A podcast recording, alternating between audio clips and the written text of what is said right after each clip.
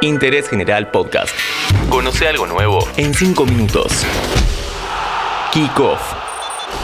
Hola, ¿cómo estás? Mi nombre es Diego Celonca y te doy la bienvenida a un nuevo podcast de Kickoff en donde vamos a conocer el entramado de una de las cosas que genera más polémica en el fútbol argentino. El armado del fixture para los torneos. Existe el mito de que los fixtures se arman a dedo a pedido en general de los clubes más poderosos para tener ciertos guiños tanto en viajes como en localías. Todo el tiempo, en la oscuridad a la cual se ha sumergido al fútbol local, aparecen sospechas de clubes beneficiados y clubes perjudicados. A lo largo de estos 5 minutos vamos a contar cómo fue que se llevó a cabo el armado del fixture para el torneo de la Liga Profesional de Fútbol 2021.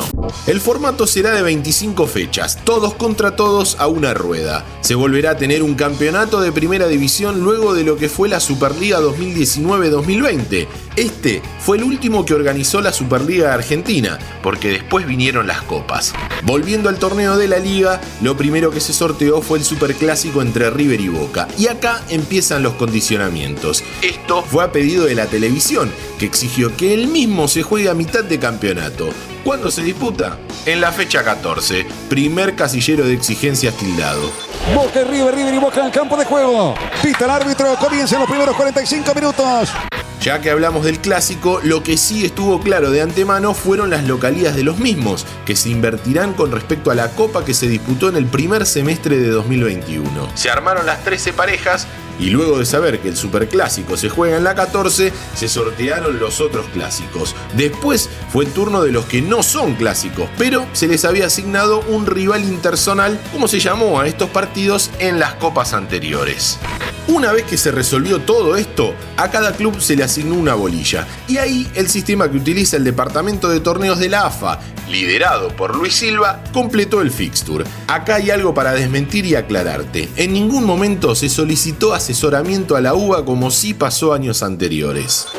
Por supuesto que la polémica está instalada y vos, querido amigo, querida amiga, estarás un poco más conforme o un poco más enojado, de acuerdo a lo que le tocó a tu equipo. Sí hay algunas curiosidades que han llamado la atención y acá el azar fue bastante generoso con, por ejemplo, River. Los dirigidos por Marcelo Gallardo jugarán los cuatro clásicos como local, además de arrancar el torneo jugando las dos primeras fechas en el Monumental. Ser local hoy eh, no hay ventaja ni desventaja, porque es verdad que jugás en el lugar que vos conocés, pero no está el público. El que se mostró disconforme con el sorteo fue Racing y lo hizo saber a través de las redes sociales del club y pidiendo una reunión con Marcelo Tinelli. Manda más de la liga profesional. En la AKD entienden que fueron perjudicados, ya que de manera contraria a lo que pasa con River, juega todos los clásicos de visitante. Hay más clubes que van a pasar por lo mismo que Racing, pero antes te recuerdo que si te gustan nuestros podcasts podés seguir el canal de Interés General para tenernos todos los días en tu Spotify. Búscanos como Interés General Podcast, pones seguir y listo. Decíamos que otros clubes van a pasar por lo mismo que Racing. ¿Sabes cuáles son? Uno es el campeón. A Colón le tocan los cinco grandes de visitante y a eso sumale que el clásico con Unión, en la última fecha, también lo juega de visita. El otro es Defensa y Justicia. Los de Varela enfrentarán a los cinco grandes del buen humor como visitante. A todo esto que hablamos, hay varios equipos que tendrán que sumarle su participación en Copa Libertadores. Boca, Racing, Defensa y Justicia, Vélez, River y Argentinos jugarán por los octavos de final entre el 13 y el 22 de julio, justo con la primera fecha del torneo en el medio de estos encuentros. Pero también en la misma situación están los de la Sudamericana, Arsenal, Independiente y Rosario Central. En este segundo semestre habrá elecciones en nuestro país, por lo que eso obliga a programar partidos entre semana. Cinco serán las fechas a disputarse de esta forma. Y otra cosa que no contempló la liga son las fechas donde habrá eliminatorias. Esos fines de semana habrá partidos de primera división pese a la queja de los clubes que tienen jugadores seleccionables.